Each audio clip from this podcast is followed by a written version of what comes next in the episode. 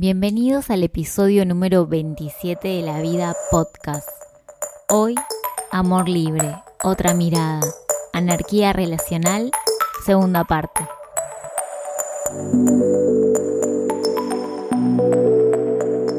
Hola, ¿cómo están? Mi nombre es Natalia Bonomo y estoy muy contenta de grabando el episodio número 27 de La Vida Podcast, este podcast que habla caprichosamente de temas al azar.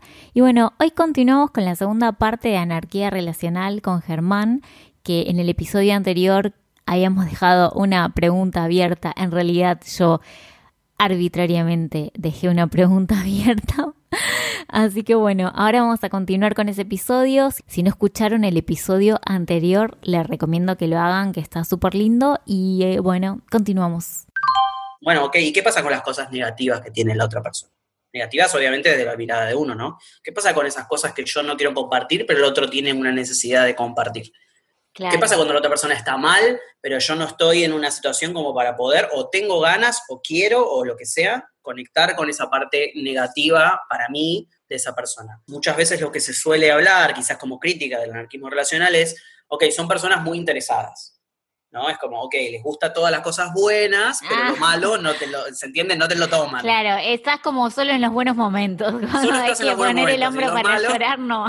Te vas al palo, claro. Claro, pero no es eh, así. O sea, va, puede ser que haya gente que, que tome esa beta, ¿no? Y se aproveche de eso, pero no creo que sea así. Porque, o no, es. es. y no es. Pues si vos querés a alguien medio que no, no, te sale dejarlo en banda si está roto, pienso. Mira, para mí la magia, la magia de construcción viene por este lado. Es si la otra persona, yo tengo algo negativo, ¿no? Poner que yo estoy, no sé, muy deprimido ahora y te suelto a vos todos mis problemas y vos realmente no tenés ganas, porque no importa, el tema es que vos no querés hacerlo, yo no estoy consensuando con vos, sino que espero que ah. tenés vínculo de pareja y te lo tengas que comer, o sos mi amiga y por eso lo tenés que escuchar, ¿entendés? No. Ah, entonces no somos amigos. Si vos no estás para las malas, no. ¿Entendés? Bueno, ahí viene la etiqueta, ¿no? Pero lo importante para mí acá de entender y donde viene el quiebre es que el otro no es así. O sea, si el otro no quiere escucharte cuando está mal, ¿por qué voy a querer que la otra persona la pase mal por mí? Es todavía más altruista de lo que se cree. Porque es como, ¿verdad?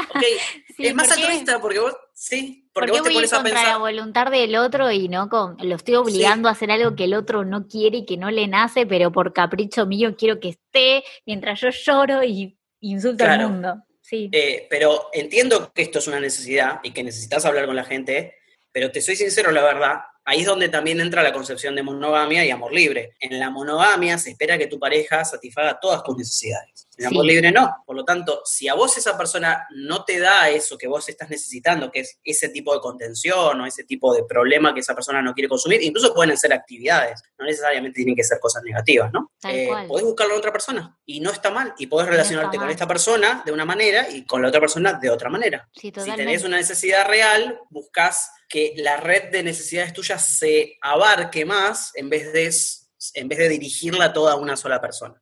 Y eso para mí, si vos compartís todas cosas buenas con alguien, para mí tu relación mejora muchísimo más, brilla mucho más, es más sincera, la otra persona perdés mentiras, perdés inseguridades de un montón de cosas, perdés que te mientan con negatividades, o sea, hay muchas cosas que ganas de esta forma. Sí. Pero bueno, lleva, lleva su trabajo, tenés que tener un trabajo realmente de decir, ok, la otra persona es lo que es, no lo que yo quiero que sea. Exacto. Y eso es difícil, eso es muy difícil de llevar. Y bueno, acá enlazamos con el tema de, vos me hablaste de que pasaste como por los diferentes estadios del amor libre, ¿no? ¿Cómo, fue tu transición, no? Como, no fue que un día dijiste, bueno, soy anarquista relacional, fuiste como liberando capas o sacándote capas. Sí, fui sacándome cosas que a mí no me, me cuestionaban, no me interesaba y también se fue dando con las personas en las cuales fui aprendiendo. Por eso dije, no, no es solo logro mío, ¿no? Es, es también logro de, de, otras personas con las cuales yo aprendí mucho. Fue el contexto también, ¿no? Fue el contexto también. Originalmente yo estuve en una monogamia durante muchísimos, muchísimos años. Eh, actualmente con esta persona seguimos teniendo un vínculo romántico, no sexual, pero sí romántico, muy fuerte, que es Mina, que si me escuchan en un momento le mando un saludo. Eh, y, y, mucha gente me pregunta, bueno, sí, pero... Y yo, yo le suelo contarle, digo, bueno, pero con Mina tengo una relación de hace 15 años con ella. Claro. Y la gente dice, ah, bueno, pero sos re joven y ¿cómo tenés una relación de tantos años? ¿Entiendes? Bueno, hemos, hemos supido construir el vínculo con ella de una forma. Yo aprendí mucho de, su manera y también estábamos predispuestos a eso. Entonces, originalmente teníamos una relación monogámica, siempre nos cuestionamos todo. también estuvimos en las primeras olas feministas acá más masivas, por así decirlo en organizaciones que empezaron antes del Ni Una Menos. Tengo que admitir que un poco ella también me llevó a este tipo de ideología y nos hemos criticado a la iglesia y nos hemos criticado a las costumbres y nos criticábamos todo y en un momento nos tocó criticarnos a nosotros mismos como relación. De decir, ok, ¿qué pasa si yo a nivel sexual, ¿no? Me acuesto con otra persona o tengo deseo de otra persona. Nunca tuvimos celos, no fuimos una relación con celos en ningún momento. Qué bueno, porque eso es un tema. Sí, sí, sí, sí, sí, sí, ya teníamos una, buena relación en ese aspecto. Y fue como, ok, ¿qué pasa con esto? ¿Que, no se puede? ¿Que, ¿quién, ¿Quién te prohíbe o qué pensás que te voy a dejar o ese tipo de cosas? Pero no fue una discusión, ¿no? Estamos hablando de un lugar filosófico y a nosotros nos pareció bastante ridículo analizarlo de ese momento de considerar de que nuestra relación y lo que nosotros nos queríamos o amábamos fuera tan endeble como para decir, mira, no, si te acostás con otra persona o tenés calentura con otra persona, eso significa que me vas a dejar de querer. Me pareció como, en su momento, era como obvio, ¿se entiende? Pero lo tuvimos que poner en palabras porque ninguno lo había planteado en ningún momento. Claro, al tener un vínculo de tantos años y tan afianzado, eh, no dejas de querer a la persona por vincularte con otra, ya sea romántica, sexualmente, porque la base es tan fuerte y tiene tantas raíces que es prácticamente imposible, ¿no? Pero, pero está bueno esto de que ustedes tuvieron que sentarse a, hablarlo y decir, bueno, no, lo ponemos en palabras porque por, por, ahí otra persona tiene miedo, ¿no? De hasta ponerlo en palabras, ¿no? Claro, acá creo que pasó algo que es, que es un poco distinto a lo que yo suelo ver. Como dije, la gente suele abrir esto por una pulsión sexual. Evidentemente nosotros no la teníamos. o sea, en ese momento no teníamos una insatisfacción con otras personas. Ponele que yo había hablado en algún momento con ella, de ella, no sé, habrá visto a alguien y dijo, ay, me parece esta persona que es linda, no sé qué, no sé qué y, hablamos y jodimos y cosas así, pero en ningún momento hubo una pulsión sexual de ninguna de las dos partes de decir, no, mira, me gustaría explorar mi sexualidad hacia afuera. Lo estábamos hablando desde un marco teórico, ideológico, ¿no? Como diciendo, ok, ¿qué, significa tener sexo con otras personas? ¿Entiendes? Eh, y, esa, y esa fue la razón también por la cual lo planteamos y decidimos sin tener ningún tipo de conocimiento, porque en ese momento no sé no había información sobre amor libre o estaba todo muy en inglés, nos planteamos ser una pareja abierta. Nos pareció que ese era el, concepto, digamos, un poco. Y creo que habrán pasado dos años hasta que en algún momento pusimos en práctica realmente, porque como dije, ninguno de los dos estaba interesado. Claro, no es que había una otra persona, una tercera persona que decís, bueno, quiero abrir el vínculo para estar con. No, surgió de un lado teórico, pero porque los dos son como inquietos, revolucionarios. Sí, no sé, fue, una cosa así, o sea, nos planteamos eso de nuestra relación y se dio así. Como ya te digo, podía haber pasado, ¿no? Que alguno de los dos quisiera explorar la sexualidad, cosas así, pero no, estábamos bárbaros. Nuestra cabeza estaba en otra cosa. Pasaron dos años hasta que se puso en práctica real. Ella conoció a alguien, no voy a, no voy a ventilar mucho su, su, relación, pero ella conoció a alguien y se planteó, fue como, ok, este es el momento, ¿no? Como acá se plantea lo que estamos planteando.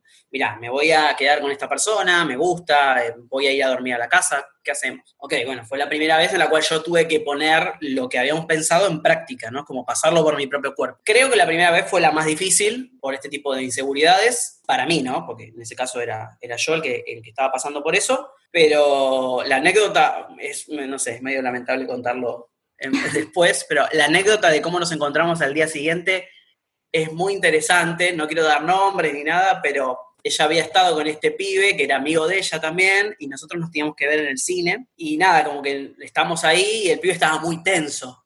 O sea, porque yo estaba ahí, yo lo conocía y estaba como muy, muy tenso el pibe y yo le hacía chistes, ¿viste? Porque entendía también que en la situación en la que él estaba, ¿se entiende? Era, era, difícil también para él. Era difícil, ¿se entiende? Entonces yo le hacía chistes y el chabón estaba se notaba que estaba súper, súper incómodo. Y al final, eh, me acuerdo que cuando nos despedimos, ella se quedó y le dio un beso en la boca, enfrente mío, y nos fuimos, se, se, vino conmigo, nosotros vivíamos juntos. Y yo no me olvido más la cara de pálido, pero pálido, estaba el pibe, estaba pero pálido, completamente. Y yo le dije a ella, le digo, ah, la troleaste enfrente de mí, le digo, pobre, pobre chabón, le digo. me este, muero. Pero bueno, eh, creo que esa fue como, fue bastante divertido, o sea, nos, causó gracia, ¿no? las reacciones, si bien las entendimos y era todo un proceso, fue bastante divertido en parte. Yo lo entiendo, o sea, porque para todas las partes era nuevo. Igual te digo que si fuera el chabón, estaría ahí, tipo, me desmayo enfrente tuyo. Pobre chabón, sí, sí. Pobre chabón, pero nada, qué loco, ¿no? Pero bueno, eh, en base a eso se empezó a dar, se empezó, ellos empezaron a juntarse y a relacionarse más, y en algún momento nos planteamos el tema, posiblemente en ese momento habíamos hablado de lo sexual, pero nunca se nos había ocurrido la parte afectiva, porque también no se conocía, entonces es como, bueno, ¿y qué pasa si me enamoro de tal persona? ¿Se puede? ¿No se puede?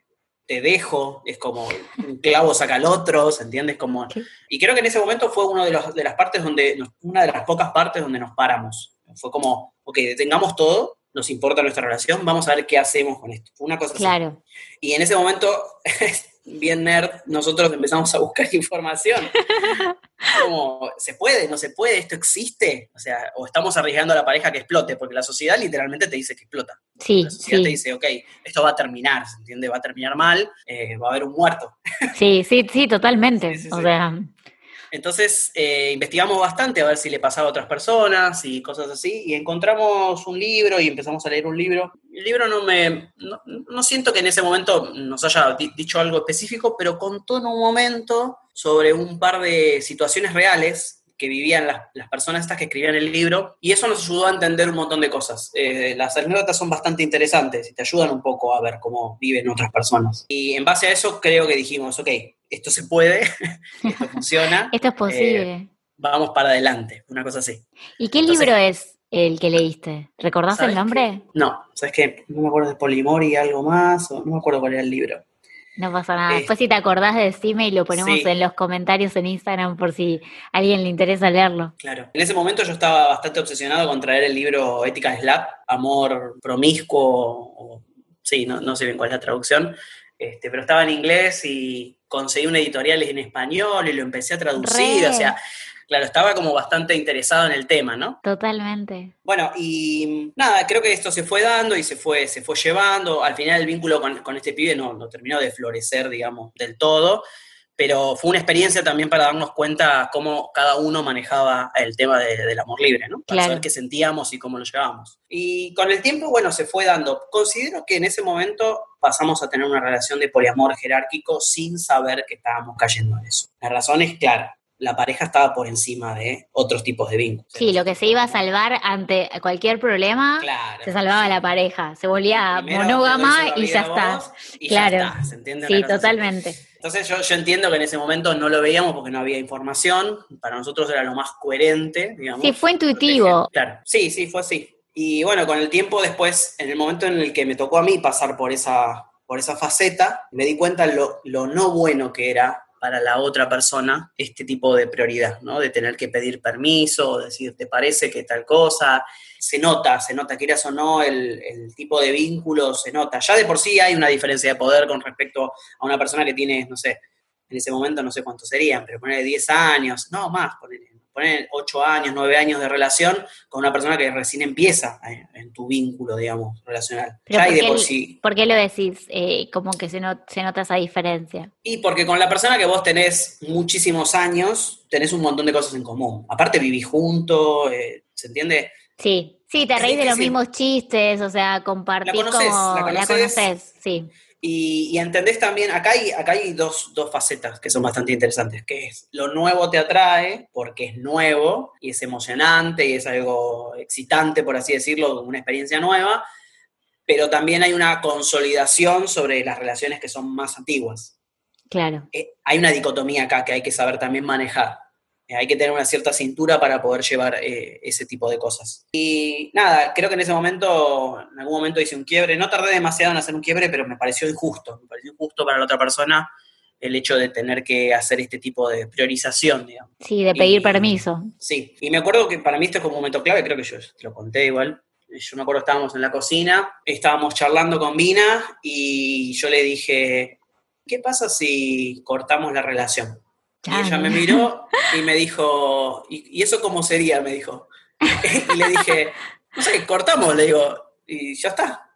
Y me dijo, bueno, me dijo, ¿y qué hacemos? ¿Y mañana vamos a tal lado? Sí, dale, le dije. O sea, el concepto ella entendió igual, porque ya lo veníamos hablando, pero el concepto de qué es cortar una relación, ¿se entiende? Como cortamos la pareja. Ah, no, no fue cortar la relación, fue cortar la pareja o terminar la pareja, una cosa así. Creo que ese fue un momento de quiebre donde yo entendí y ella también entendió que no significaba absolutamente nada la etiqueta. Mirá, qué loco. de hacer exactamente lo mismo que veníamos haciendo antes, solamente que dijimos, ok, ya no salimos más juntos. Pero siguió como el vínculo seguía. o sea, muy, gracioso porque en Ni siquiera fue en una pelea, ¿se entiende? Es un, concepto, ¿se entiende? Es como, estamos de acuerdo, listo. Ay, los amo. Yo, yo quiero hacer la, la vida de ustedes en película y quiero hacer esa escena, por favor. es muy linda, no sé, porque poner la misma escena en una pareja monógama vuelan cuchillos y estás en la cocina, sale uno desangrado, no sé. Eh, y creo que eso nos, nos, condicionó a pensar las cosas de otra, de otra manera. Y ahí también empezamos a cortar muchas cosas que nosotros hacíamos por el vínculo en sí, por el status quo del vínculo.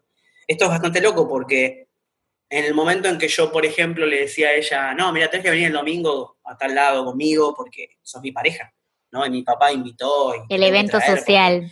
El evento social, no sé qué, va.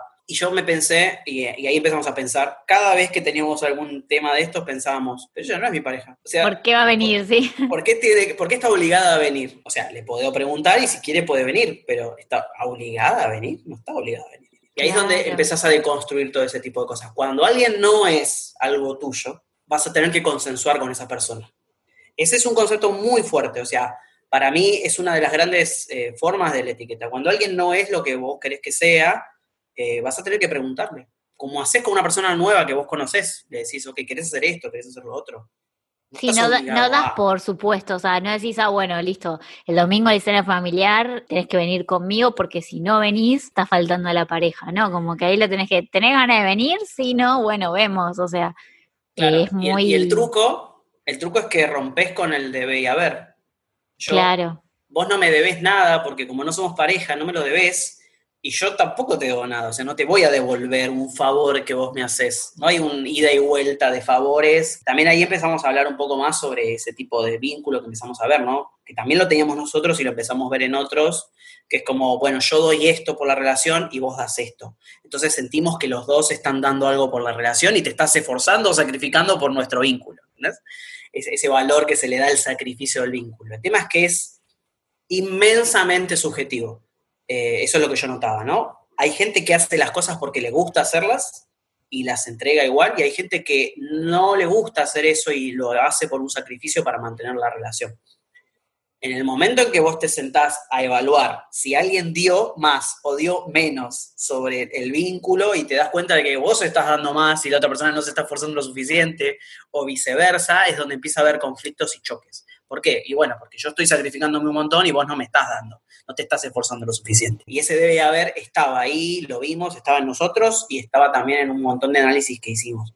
E intentamos romperlo. A veces caigo, no voy a decir que no, me cuesta ese debe haber con, con, los vínculos. Es cuestión siempre, creo, de sentarse y tratar de tenerlo en consideración y replantearlo, ¿no? Pero, por ejemplo... Estoy esperando que eh, el otro haga algo por, por el vínculo que tiene, ¿lo hace porque quiere hacerlo o lo hace porque lo hace por obligación? Claro. Sí, porque en un punto el hilo se corta, ¿no? Es como uno, uno al principio que empiezan los roces y también en cierta forma si, si uno está todo el tiempo como obligando al otro por el deber ser, en cierta forma se agota. Yo creo que en un punto tanto sacrificio te cansa, va, no sé. Cuando vos das mucho, cuando vos das mucho vas a esperar que te que sea recíproco. El tema es que eso es, o sea, es, ya lo digo, es incuantificable. No puedes saber si el otro te está dando mucho o vos estás dando mucho. No puedes comparar sentimientos, formas de personas, todo en una especie de línea. Es una interpretación completamente tuya si el otro te da lo suficiente de lo que vos das. Cuando vos intentás dar solo lo que vos tenés ganas de dar, se rompe eso, porque vos lo das, ayudás a alguien, ¿no? Es que eso me suele pasar, a veces la gente se sorprende, pero para mí ya es natural, pero voy y ayudo a una persona. Me pasa con mi, con mi papá, por ejemplo voy y lo ayudo. Y me dice, ah, qué bueno, me ayudaste, no sé qué, eh, te invito a comer, no sé qué. Es como, no tenés la necesidad de... No, bueno, después estoy para cuando te necesites. Yo no lo hice por eso. Claro. Eh, es como, lo hago porque tengo ganas de ayudarte. Y, ya está. Y, te das cuenta cuando eso sucede, cuando la otra persona no te pide nada a cambio en ese aspecto.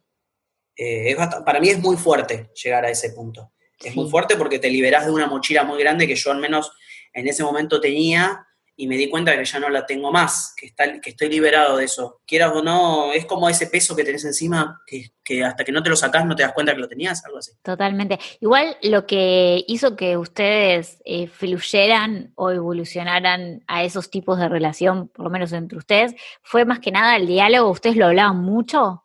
Sí, sí, teníamos mucho diálogo, mucha filosofía encima. Por eso a mí me cuesta a veces, ¿no? Hablar con gente que, hablo sobre el tema de amor libre, me ha pasado en estos últimos años de que haya vínculos que no son míos, pero que son de las otras personas con las que viven conmigo, que vengan a casa y se queden a dormir y vean la interacción que nosotros tenemos eh, muchas veces a nivel filosófico, desde comer hasta ver un programa de televisión o lo que sea. Hay una, hay un, una generación tan permanente de filosofía de, ciencia, de lo que quieras, vos te pones a escuchar acá y yo no me daba cuenta porque yo vengo de ese lugar. Me doy claro, para vos es natural. para mí es natural, pero me lo tuvo que decir alguien que viene de afuera. Me dijo, yo no les puedo seguir el hilo. es como, ¿de dónde sacan material todo el tiempo para estar hablando cosas? Eh, entonces, a veces yo no sé si, yo creo que el amor libre a veces, eh, y en otro tipo de cosas, quizás no solamente en el amor libre, ¿no? En la vida en general, se adapta más a la personalidad de uno que, a, que el vínculo en sí, ¿no? Que la, que la estructura. Sí, de hecho, cuando yo la conocí a Luna en, en una reunión, le, yo como que le dije como, hola, él me habló mucho de vos. Y me dice, pero él te contó como la visión que él tiene de mí como que no me conoces realmente. No sé, me dijo una ah, frase así como, tipo, re, o sea, fue como, pero yo me quedé como, oh, o sea, me, me, di vuelta como todo lo que le dije y yo me quedé como, ¿qué onda? Pero fue como muy filosófico, o sea, ahora, ahora no puedo reproducir exactamente la línea, pero... Pero fue como, wow, sí, tiene razón. Eh, eh, eh, también es eso, ¿no? Eso también pasa, que muchas veces uno se mete en esto, ¿no? Y empieza a pensar y a pensar, a pensar, a pensar. Y se empieza a transformar en un gueto personal medio bohemio, ¿no? Como yo trato de mantenerme conectado con la realidad, en parte porque si me quedo en mi casa con las personas con las que me relaciono de, esta forma, para mí es completamente irreal la realidad en sí mismo. Ver, a veces me quedo flasheando ver cómo la gente habla en el colectivo, problemas que tienen que para mí me resultan como por esto se pelean, no, no lo termino de entender, pero no es por una cuestión de superación, porque más allá de eso, a mí me encantaría que la gente pueda tener otro tipo de visión, ¿no? Sobre ese tipo de cosas, pero me doy cuenta de que lo que antes para mí era común se empieza a volver algo más extraño y esto que te pasó con Luna pasa. Luna queda completamente desconectada con vos en el momento en el que te dice eso, ¿qué es este ser de otro planeta que me viene a hablar? ¿En qué idioma? Claro, porque aparte, o sea, yo soy, suelo ser como muy condescendiente, por decirlo. No sé si es condescendiente la palabra. Amable, quizás. Sí, por amable o protocolar, diplomática, podríamos decir. Entonces yo como que, creo que lo que le dije fue como, ay, yo te conozco porque él me habló de vos. Creo que fue eso, fue lo que le dije. ella me dice, no, en realidad no me conoces, conoces la versión que él te contó de mí, pero fue como muy, fue como épica la frase. Claro, y ahí se es verdad, se produjo como un silencio, como que fue una desconexión. Hay un quiebre, pero, pero a mí me llamó la atención, como que, qué bueno esto, o sea, como que en el momento fue incómodo, no lo voy a negar, como que de pronto fue una respuesta inesperada, pero como que fue interesante, no sé. Claro, hay un quiebre ahí de, de al menos como piensa Luna, en parte con ciertos protocolos y ese tipo de cosas, ¿no? Eh, hay una frontalidad que muchas veces a la gente le puede llegar a sonar chocante. Sí, comunicación directa. Sí, hay una comunicación directa que está tan trabajada que muchas veces la gente puede pensar de que es como muy fuerte, ¿se entiende? Como no. Pero nada, yo obviamente prefiero más eso, ¿no? Pero, sí, yo también prefiero este eso. O sea, es que vivimos en una sociedad donde por ahí todo se adorna tanto y todo se, se pone tan pomposo y por ahí lo que realmente la persona te quiere decir no te lo dice y la verdad que yo banco fuerte a las personas que son frontales y que te dicen las cosas con verdad. Pero bueno, no, no, nos, no nos vayamos de tema. Ok, pero lo que iba es que el sentido filosófico es ese. Para ella, y supongo yo también un poco de mi interpretación, para ella no hay un tema de malintención eh, claro. Eso, eh, eh, no existe eso entre ser, ser protocolar no te hace que tengas buena intención con alguien o que le estés diciendo alguna verdad, ¿entiendes? Entonces, no le ve un poco el sentido a tener ese protocolo, ¿no? No, tal cual. Es que, es que en realidad son capas que nos pone la sociedad, ¿no? La sociedad nos enseña que debemos ser diplomáticos, por decirlo. Y no, nada que ver. Es como algo impuesto, ¿no? Como que cuando uno se saca eso, empieza a ser más auténtico, empieza a conectar desde otros lugares. Ah, estamos haciendo tu evolución por las diferentes etapas. Bueno, creo que, es, que en, ese, en ese momento, cuando me empecé a replantear eso, me empecé a replantear, ok, qué tipo de vínculos tengo, qué es lo que nos une, eh, qué, por qué compartimos lo que tenemos, qué, qué somos, somos parejas, somos tiburones, ¿Qué, qué, somos. Un poco lo que pasó fue que empecé a deconstruir eso y se me empezó a extender también a la familia, porque al empezar a ver que yo podía relacionarme con las personas sin necesidad de este debe y haber, me empecé a plantear, ok, ¿qué pasa con mi familia en este aspecto? Y, a Mina le pasó lo mismo, y me acuerdo que fue muy duro para ella en ese momento, que ella, me acuerdo, se lo, se lo planteó, dijo, ¿y mi papá me quiere porque soy su hija o me quiere porque me quiere a mí como persona? Qué fuerte. Es como muy fuerte ponerse a plantear eso. Uno no quiere tener que llegar a eso muchas veces, ¿no? Eh, pero evidentemente nosotros siempre no, no, podemos dormir si no estamos pensando en esas, en esas boludeces y, y nada, eh, nos planteamos también el hecho. Y en un momento hice un quiebre un poco con, con parte de mi familia, con parte de mis amigos de muchos, muchos años, sentarme a decir, ok, esta persona eh, la quiero porque la quiero por como es ahora, o es porque tenemos una amistad de hace tanta cantidad de años que es como, ok, se da. La quiero por lo que fue cuando la conocí. Sí, y también es un poco entender eso, ¿no? Que muchos lo decimos, pero, pero no sé si todos lo llevamos a cabo, que es, las personas cambian. Sí. Eso no es ni malo ni bueno, pero puede que Es en este momento no es claro, no estén transitando por el mismo camino que nosotros estamos transitando. Entonces, entender, si nosotros entendemos que las personas cambian, entonces también entendemos que los vínculos pueden desligarse o no desligarse, o conectarse después también, o lo que sea, Totalmente. eh, si lo Sí. llevas, digamos, a, a la práctica, ¿no? Eh, entonces, Sí. nada, me llevó un poco a hablar con las personas que creo que pudieron entender esta locura, porque también ir a plantearle todo esto, me acuerdo de haber hablado con mi viejo y plantearle esto, le digo, mira, yo no sé hasta qué punto pero no lo sé, no porque no lo siento, no, digo, a mí me gusta estar con vos y quiero compartir espacio con vos, digamos, pero no sé en qué punto vos lo, lo ves como una obligación de hijo, de padre a hijo, o, o, realmente te parece que soy una persona que es interesante para vos, o una persona que vos valorás. Eh, obviamente la familia, como uno se cría con ellos y los ve tanto, tiene un vínculo fuerte emocional, Sí. pero muchas veces no, muchas veces uno, hay, hay, con familiares que no se lleva, incluso familiares directos, y hay familiares que uno se lleva mal todo el tiempo y los tiene que ver permanentemente, y vos decís, ¿y por qué mantengo el vínculo con esta persona? Si, evidentemente, más allá de decir, esta persona es mala, yo no pienso de esa forma, es, esta persona no me gusta para mi propia forma sí, de ser. tal cual. Si esta persona por ahí no- Eh. en este momento y en esta circunstancia no me está sumando algo positivo, todo lo Y contrario. evidentemente ¿no? yo tampoco le sumo algo, entonces... Exacto. ¿por qué Entonces man- la- claro. la- está viciada, está viciado el vínculo. Sí, sí, ¿por qué mantener un vínculo, tratar de forzarlo? Porque es- hay sangre de por medio, más allá ¿no? de todo el planteamiento de la sangre, pero lo mismo con amistades o pareja o lo que sea. Creo que ahí es donde arranca la idea de anarquismo relacional. Se Ahí verlo de esa arranca. forma. Creo que nos quedamos en un momento en la historia donde vos, tipo, le dijiste como a Mina, bueno, y si rompemos la pareja, te dijo, bueno, pero mañana vamos a tal lado, sí. Y ahí como que siguió. Y después ahí le empezaste a dar como, ya al no tener una forma de pareja, eh, se equilibró un poco, ¿no? Entre tu pareja más por ahí de años y la pareja nueva en ese momento, ¿no? Se equilibró. Sí. ¿Cómo fue eh, en vos? Como que sentiste Sí, que había más rompió- libertad y equilibrio, se rompió como es el deber ser de el poliamor jerárquico. Sí, rompió también un poco esa idea de debía haber. Que tengo que admitir que en ese momento eh, Luna era la otra persona que estaba ahí y ella lo tenía mucho más trabajado que yo. Mira, Yo aprendí mucho de ella, de, de esa, de esa forma directa de decirte las cosas. Yo aprendí mucho de ella en, eh, en ese aspecto. Sí, eh, al menos ella me parece que ya curtía esto desde, desde su, desde la cuna. Me parece que en su nacimiento ya era así desde chiquita, ¿se entiende? este, entonces siempre le resultó bastante más natural y ver a las otras personas como más no natural. Claro, más de, Pero- forma parte más de su personalidad. Sí, forman parte más de su personalidad. Lo cual vos la escuchás, eh, si bien yo estoy, conecto un poco más con la sociedad, ¿no? Que ella, ella también conecta, no es que está aislada completamente, da clases a, a niños y todo, así que conecta, sí.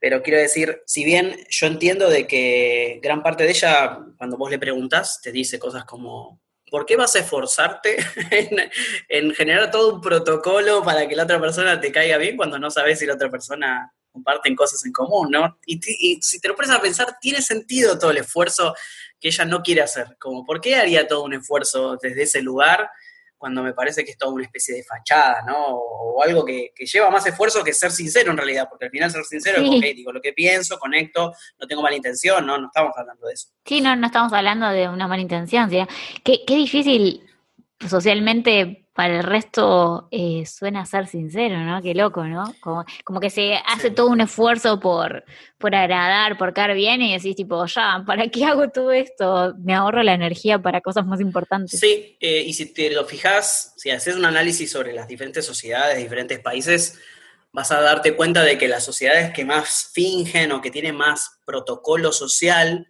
son las sociedades que suelen ser un poco más reprimidas hacia sus propios sentimientos, en líneas generales. Eh, las sociedades japonesas o, una sociedad inglesa, que genera un montón de protocolo.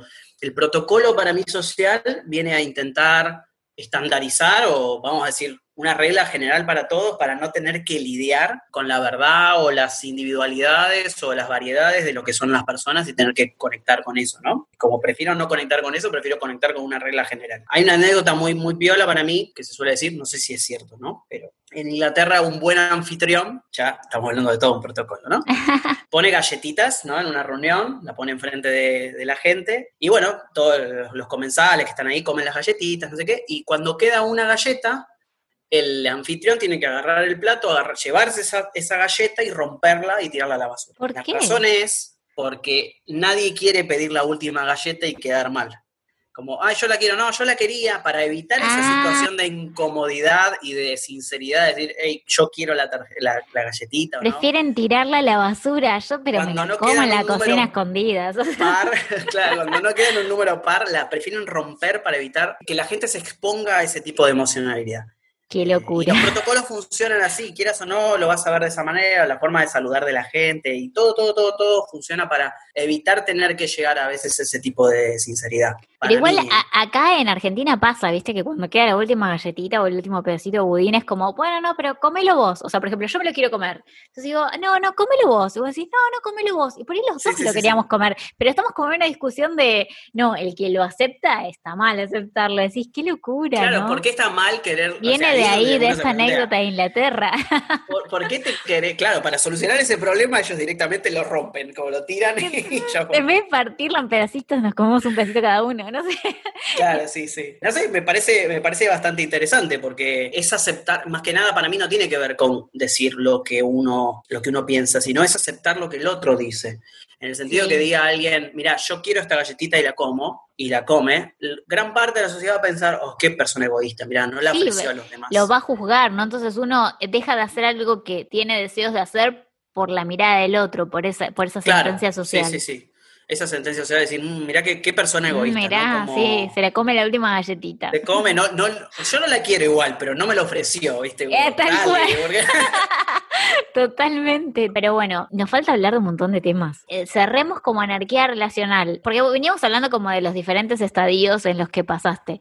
Cuando realmente eh, llegaste como a la anarquía relacional, ¿cómo fue, no?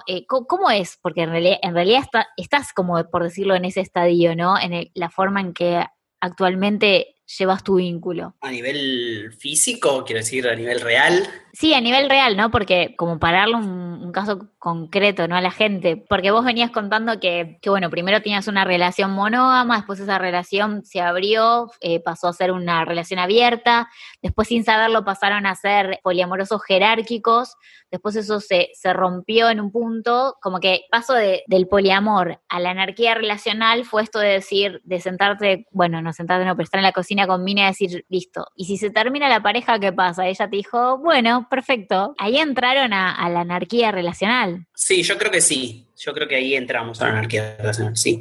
¿Y Después cómo es la anarquía práctica- relacionada desde adentro? Yo creo que el mejor ejemplo que se puede dar es cómo convivir con amistades. Sí, imagínate una casa donde estás viviendo con muchos amigos, una cosa así. Creo que en el día a día es muy parecido a eso. Uno tiende a cuando tiene roommates, viste, con compañeros de cuarto o amistades que viven con uno, tratan de consensuar espacios, tiempos, pero porque la casa te pide que lo hagas, ¿entiendes? Porque es una casa compartida. Más que nada es eso, se parece bastante a ese tipo de vida, no sé si en comunidad, no sé si diría en comunidad, porque lo cierto también es que nosotros somos muy alejados del, del, concepto de hippie que se suele conocer. Hay, hay, que entender que si bien, por ejemplo, nosotros vivimos casi cinco años eh, los tres juntos, con Mina y Luna, y actualmente no estoy viviendo con, con, Mina, Mina está viviendo con otro vínculo y yo estoy viviendo con Luna acá en Capital, pero fue un tema más económico y un tema de que no pudimos terminar las carreras como nosotros queríamos y, o sea, no fue un tema de decisión. Eh, de hecho, creo que todavía nos molesta el hecho de que no estemos viviendo juntos, ¿no? Pero, más infraestructura, ¿no? no, tanto decisión desde lo una, decisión relacional, claro.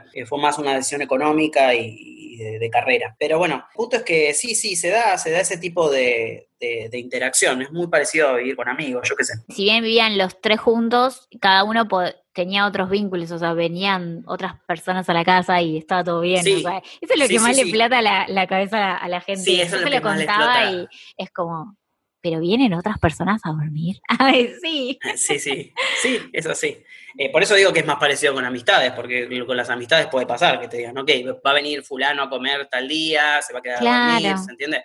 Y está todo bien. Es parecido, es parecido, está todo bien. Hay que, mm, no es un tema que a nosotros nos haya costado demasiado en el sentido de, de construir, porque ya lo veníamos construyendo antes, pero no es algo que yo le recomendaría a alguien que recién está empezando una relación. Bueno, nos vamos a vivir los tres y a ver qué pasa. Si no tienen considerado un poco el tema de los celos y, y muchas cosas que, de las que vengo hablando, con la propiedad y el debe y haber y todo eso, se va a hacer muy difícil. No es de la noche a la mañana. Claro. A nosotros no nos costó en ese aspecto.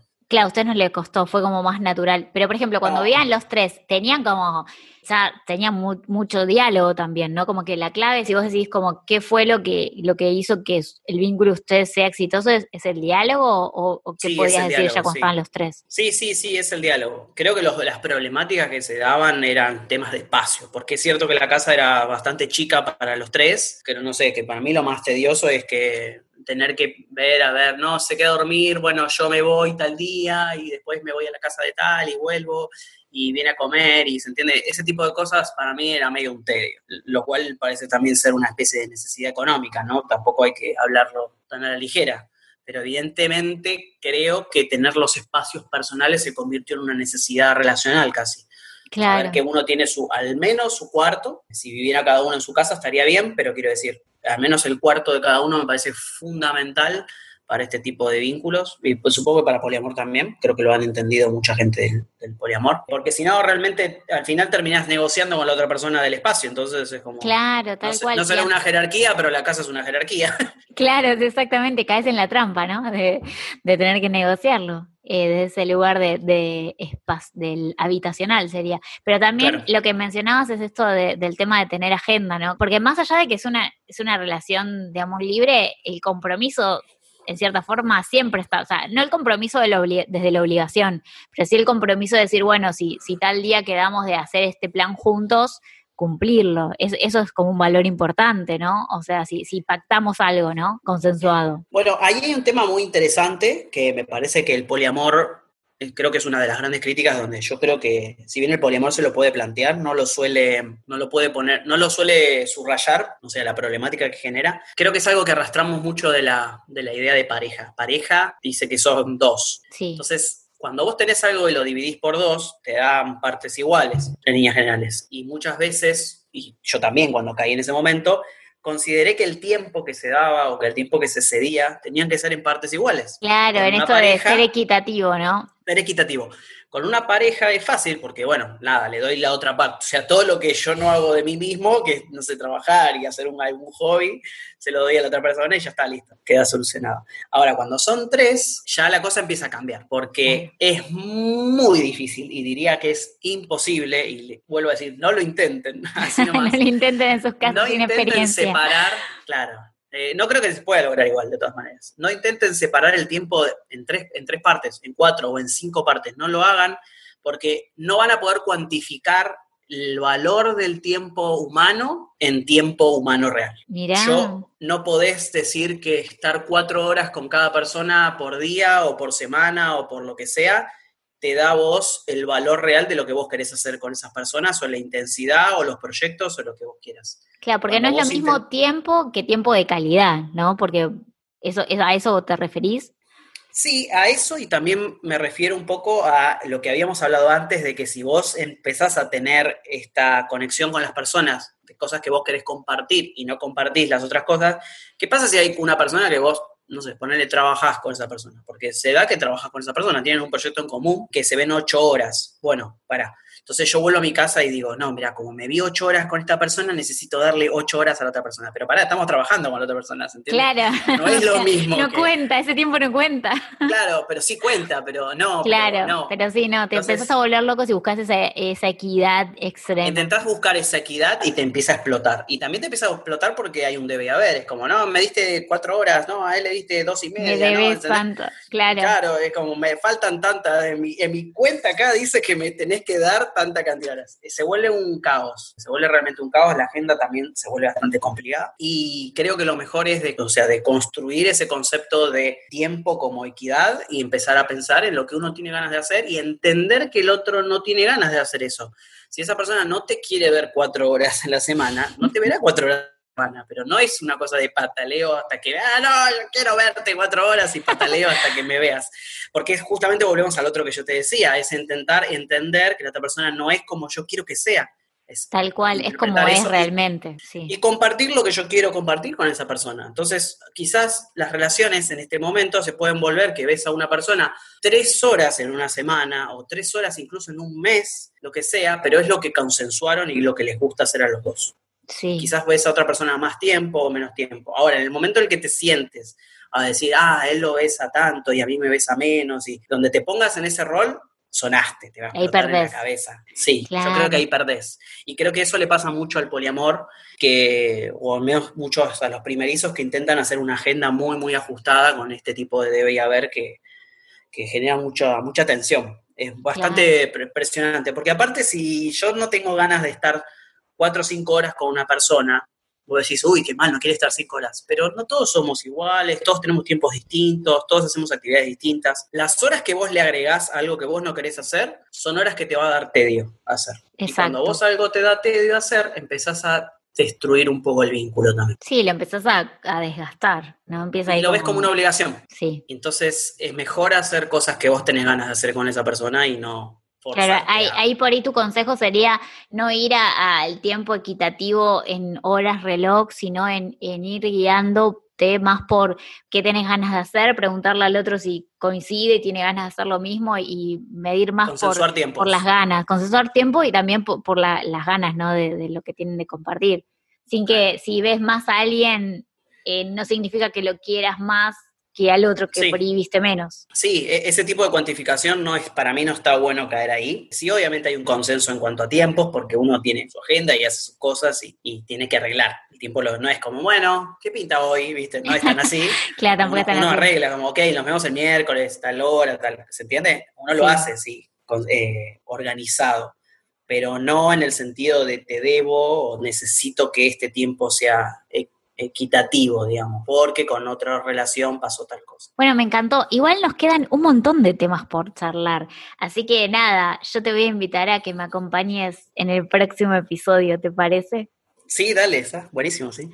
Bueno, para los que escucharon este episodio y les gustó, pueden dejar sus comentarios en mi Instagram personal, que es arroba natponomo.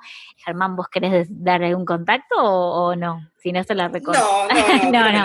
Bueno, cualquier cosa, si, si quieren hacerle una pregunta a él, eh, lo pueden dejar en el Instagram del podcast y yo gentilmente se la voy a transmitir y le haré llegar sus respuestas. Actuaré como una especie de intermediaria celestial entre las dudas y las personas. Les deseamos buena semana. ¿Querés decir algo más? Igual ahora vas a venir conmigo al segundo episodio, ¿eh? No, no te vas. sí.